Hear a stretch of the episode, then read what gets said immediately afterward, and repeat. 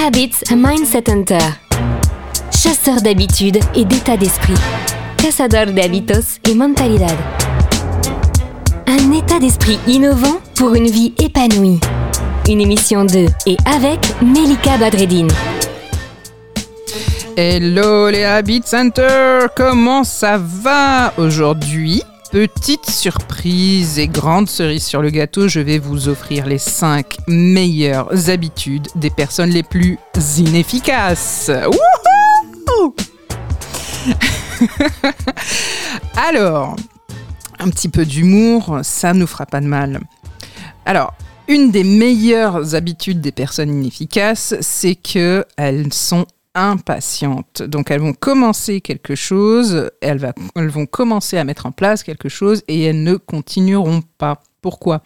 Parce qu'elles vont estimer que normalement, il devrait y avoir des résultats beaucoup plus vite. Ce sont des personnes qui veulent des résultats rapides sans trop d'efforts. Est-ce que tu commences à te reconnaître, toi, en train d'écouter ce podcast? Et ça les conduit à être déçus systématiquement, frustrés systématiquement quand on n'obtient pas les résultats rapidement ou ceux qu'on espérait. En gros, c'est une fausse croyance, bien entendu, qui est derrière cela, selon laquelle la vitesse est plus importante que la qualité et qu'en fait, il devrait y avoir des résultats rapidement. Sauf que si on manque de patience et de dévouement, en réalité, on mène systématiquement tout ça à l'échec. Et oui, les amis. Les personnes qui sont systématiquement inefficaces sont aussi facilement distraites. Une autre habitude va intervenir et une autre et une autre comme un millefeuille d'inefficacité, plein de crème bien grasse qui ne sert pas à grand chose. Et en fait, finalement, au lieu de se concentrer sur une seule chose à la fois pour bien faire les choses, en fait, on va se disperser et on va se dire qu'on est capable de le faire, bien entendu, parce que là, bizarrement,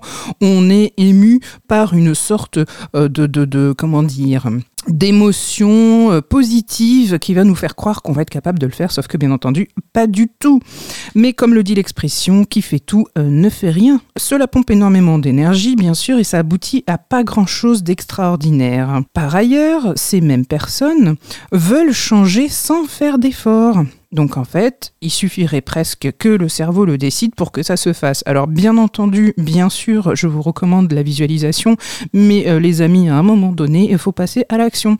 Parce que rester dans l'état du rêveur et ne pas passer en réaliste ne sert pas à grand-chose non plus. Ces personnes inefficaces ont l'habitude de vouloir changer, mais elles sont réticentes à faire les choses pour provoquer ces changements. Et d'une certaine manière, elles sont assez têtues. Et finalement, ce que ça donne, c'est des personnes en cabinet qui sont plutôt pas coachables. Ce à quoi je réponds, effectivement, peut-être que tu n'as pas assez mal. Une autre habitude magnifique, c'est que euh, on peut être obsédé par la perfection. Une autre habitude donc de ces personnes qui sont inefficaces, peut-être qu'on se reconnaît sur certaines choses, c'est que effectivement on aime travailler dur, euh, mais on devient vite obsédé par le fait que tout devrait être parfait. Et finalement, on se perd, on s'enlise, on pédale dans la choucroute ou dans la semoule, hein, selon nos préférences, et on perd ainsi du temps, on devient complètement inefficace. Finalement, on veut que ce soit parfait, et en réalité, on se concentre sur les broutilles qui nous déconcentrent et qui nous éloignent de nos vrais objectifs. Une autre caractéristique, c'est que on a tendance à se plaindre beaucoup. Plus on se plaint, moins on est efficace. Plus on se plaint et moins on a de vraies habitudes. Si la vie qu'on a aujourd'hui ne nous plaît pas, eh bien qu'à cela ne tienne, on prend des décisions, on fait le tri dans nos relations, on fait le tri dans le placard, et on fait le tri et on fait le tri. Le but n'est pas d'ajouter encore une millième couche de choses à faire, une millième action encore dans notre journée qui n'en fait que 24 heures et qui finalement nous surcharge. Ça devient vraiment une cause de charge mentale puisque tout ce qu'on fait, c'est constater qu'on n'arrive pas à faire les choses. Et alors, euh, moi, préféré, c'est que ces personnes-là ont tendance à douter en permanence. Il y a un manque de confiance, un manque de confiance que ce soit d'elles-mêmes, mais aussi des personnes qui peuvent les aider, les coacher, les conseiller, que le consulte un thérapeute, un médecin généraliste, un coach. Ces personnes-là vont avoir tendance à refaire des recherches qui vont durer à peu près 5 ou 6 heures. Et finalement, bah, elles ne vont pas faire puisqu'elles vont passer leur temps à remettre encore et encore en question. Le bon plan de Melika. Alors le bon plan, les amis, un bon plan principal, c'est de ne pas remettre à plus tard. La procrastination, en réalité, c'est une manifestation du stress. Hein.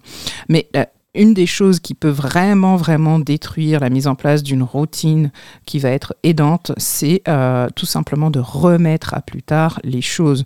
On a toujours mieux à faire, oui, ça c'est sûr.